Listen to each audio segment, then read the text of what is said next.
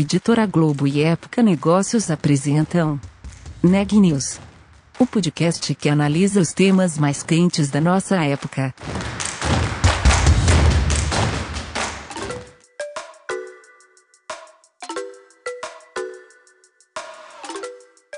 Olá, eu sou Elisa Campos da Época Negócios.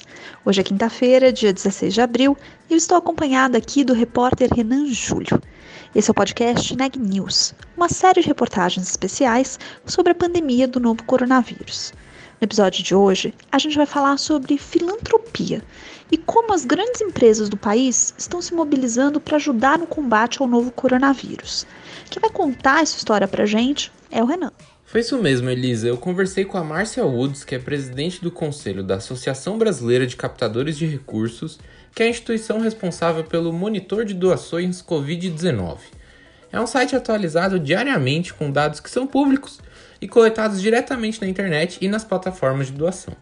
Segundo o monitor, nesse momento, as doações já ultrapassam os 2,5 bilhões de reais. Na entrevista, ela fala sobre o projeto e também discute o papel da filantropia nesse momento. Vamos conferir?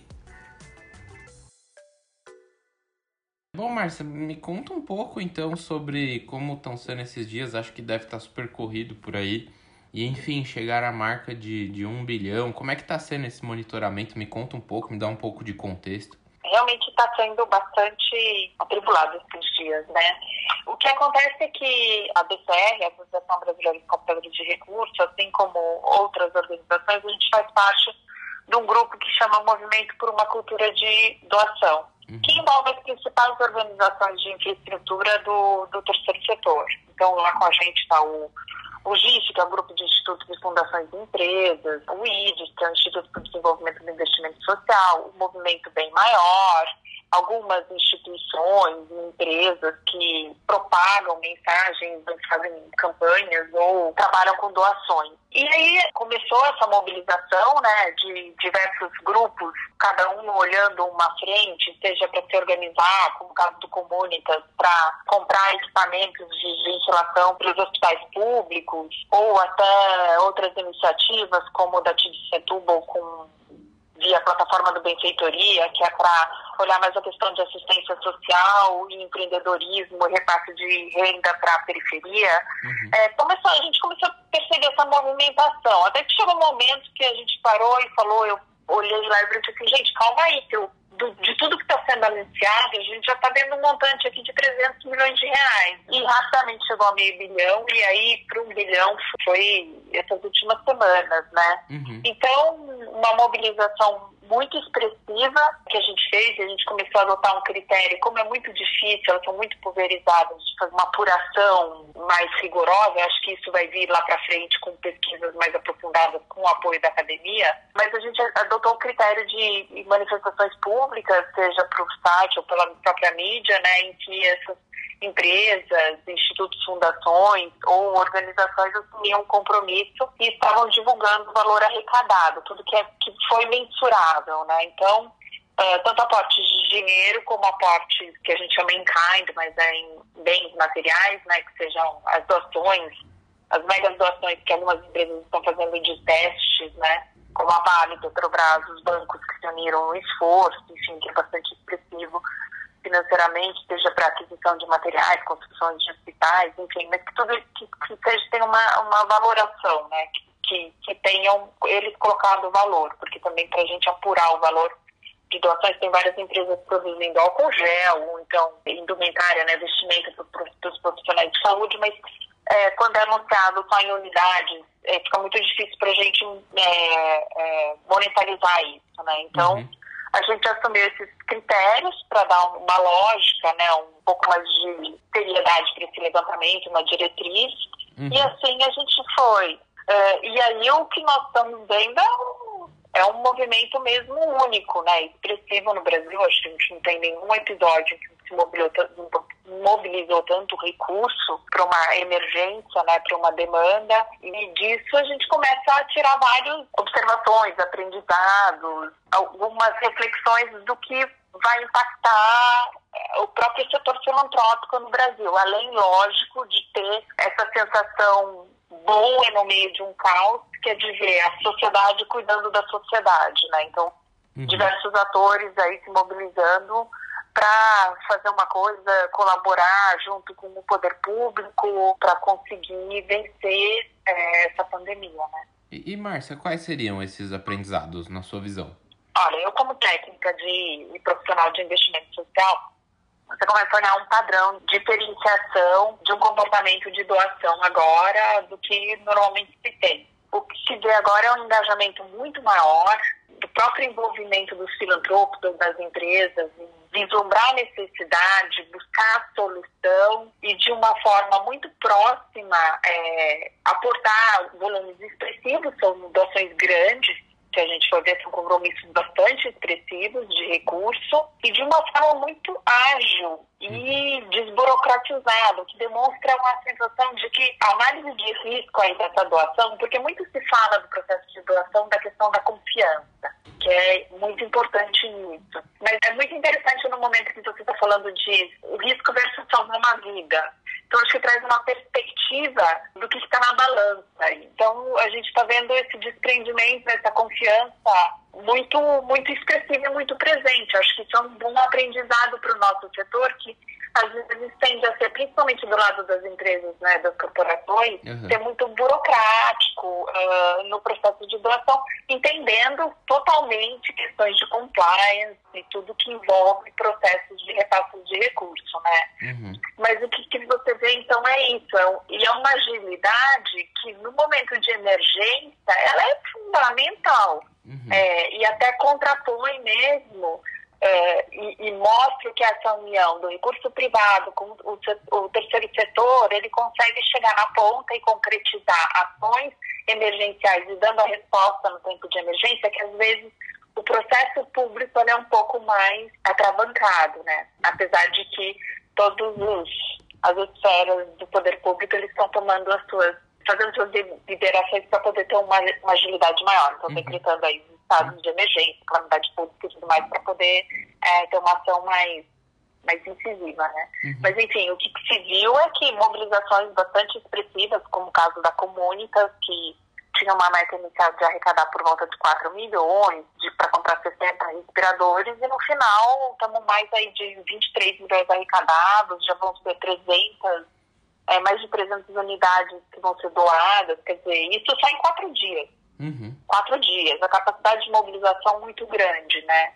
Isso foi muito notado, então essa, essa agilidade e também o que é interessante ver é a variedade de iniciativas, o que mostra uma descentralização é, desses grupos, o que é fundamental para um país que é continental, uhum. uh, onde tem demandas nos quatro cantos, né? Então isso isso mostra uma uma força também impressionante, porque são lideranças separadas, são é, grupos sociais que estão se movimentando em diversos é, cantos, e tem desde das grandes corporações, das maiores corporações do Brasil, mas também tem ali as comunidades, né, o movimento da periferia, o movimento da favela fazendo seus crowdfunding ou até parcerias com bilionários é impressionante, né? Uhum. Então mostra uma rede mesmo de solidariedade, né? As pontes sendo construídas e tudo isso é muito positivo para o país. Uhum. Uh, não só nesse momento de emergência que a resposta está vindo, mas para os desafios que estão por vir aí nos próximos meses, que a uhum. gente sabe que vai ser bastante grande, né? Sim. E aí, Márcio, queria fazer duas comparações contigo, queria que você me ajudasse nisso. Eu queria que você comparasse é, esse movimento atual agora. É, e aí eu queria que você, assim, você imaginava que a gente era capaz de fazer isso comparado com as ações filantrópicas até antes do coronavírus? E aí eu queria que você também comparasse é, a resposta do Brasil em comparação a outros lugares do mundo, vocês que acompanham, acompanham e monitoram né, muitas ações pelo mundo, se a gente está no mesmo tom, se a gente está um tom acima, um tom abaixo?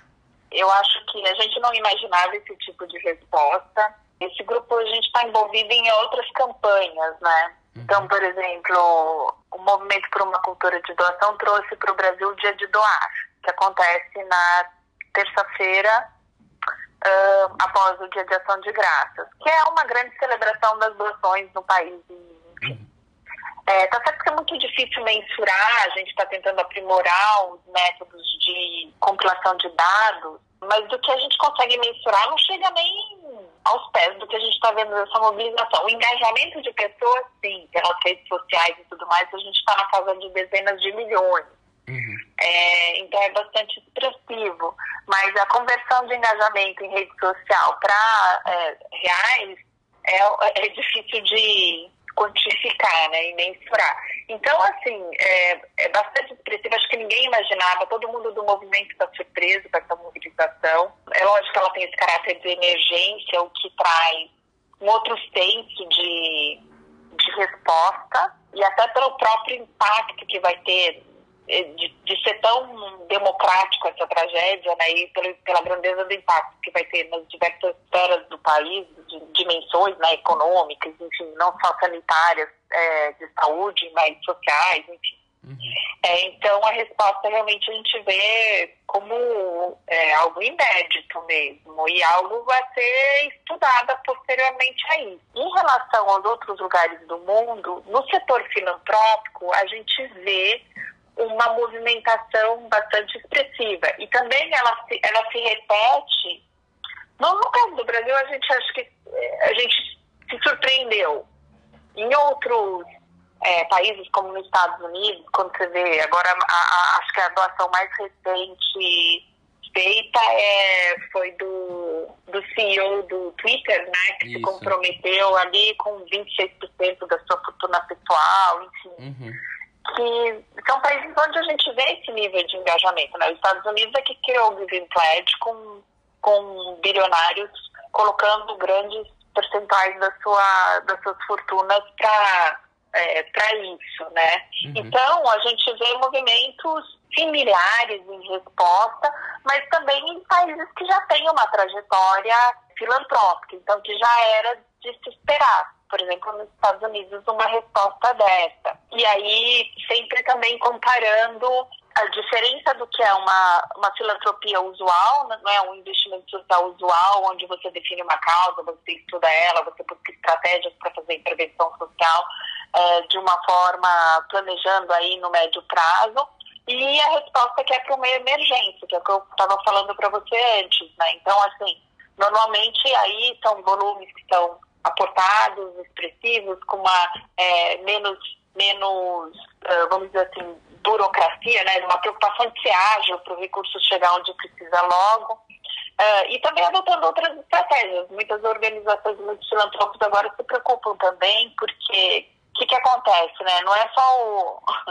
Esse é o outro lado da moeda, que a gente também está bastante preocupado em contraponto à celebração da grande doação para o combate. Uhum. Que é, com o isolamento social, as organizações tradicionais também, elas estão com, assim como o pequeno negócio, as empresas, enfim, estão com seus negócios parados, né? Uhum. Ou seja, é, ou tem organizações que dependem de eventos de captação, o próprio Hospital do Amor de Barretos, parte do recurso dele vem de leilões que eles fazem, eles fazem cerca de três leilões por final de semana, quer dizer, eles não estão fazendo esse leilão porque não pode fazer aglomeração de pessoas, né? Uhum. Então, o impacto é, financeiro para as organizações vai ser grande também, né? Então, de um lado você tem uma grande mobilização para emergência, mas as causas tradicionais ou as que não estão ligadas ao coronavírus, é, a gente vai ter um a gente vai ter uma retração aqui. E aí,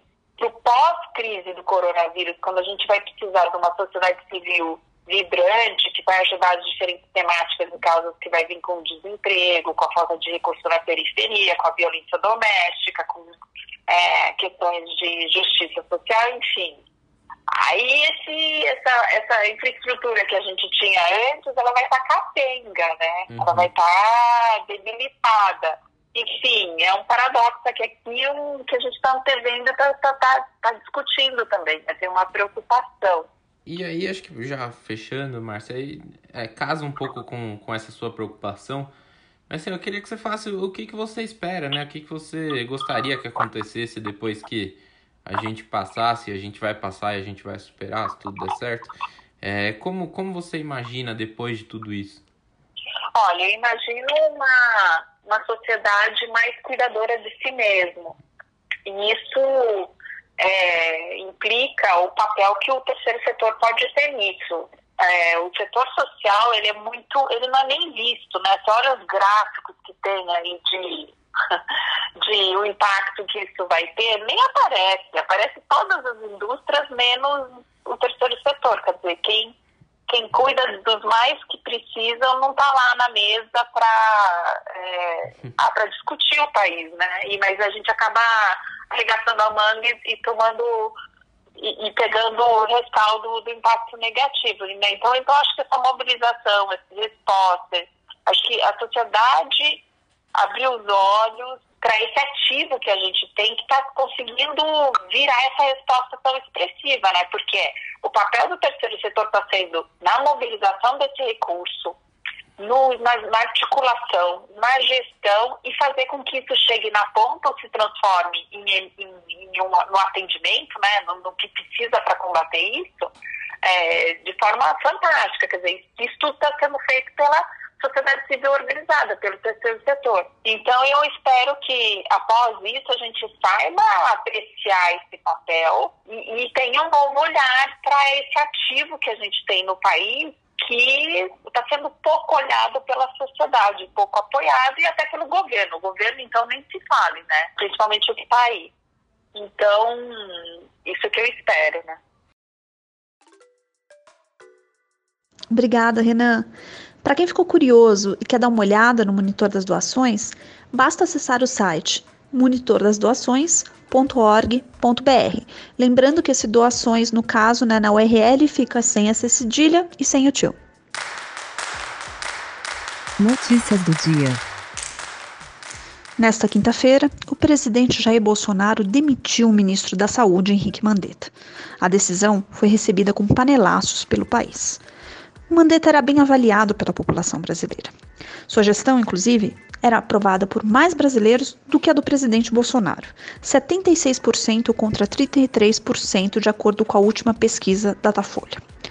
A relação entre o presidente e Mandetta, no entanto, se desgastou nas últimas semanas. O agora ex-ministro da Saúde é um defensor do isolamento social. Já Bolsonaro defende uma flexibilização das medidas de isolamento, como a abertura do comércio, e tem antagonizado com os governadores e prefeitos. Bolsonaro nomeou o oncologista Nelson Teich como o novo ministro da Saúde. De acordo com o último boletim divulgado pelo Ministério, o Brasil tem hoje 30.425 casos confirmados do novo coronavírus. Temos também 1.924 óbitos, o que nos dá uma taxa de letalidade de 6,3%. Por hoje é só, pessoal. Até amanhã.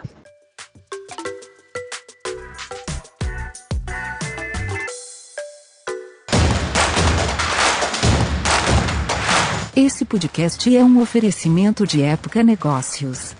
Inspiração para inovar. Não deixe de conferir nossos outros podcasts. Presidente Entrevista Presidente. The Office. E os negócios da nossa época. Ouça, acompanhe compartilhe. Vamos fazer deste podcast o nosso ponto de encontro.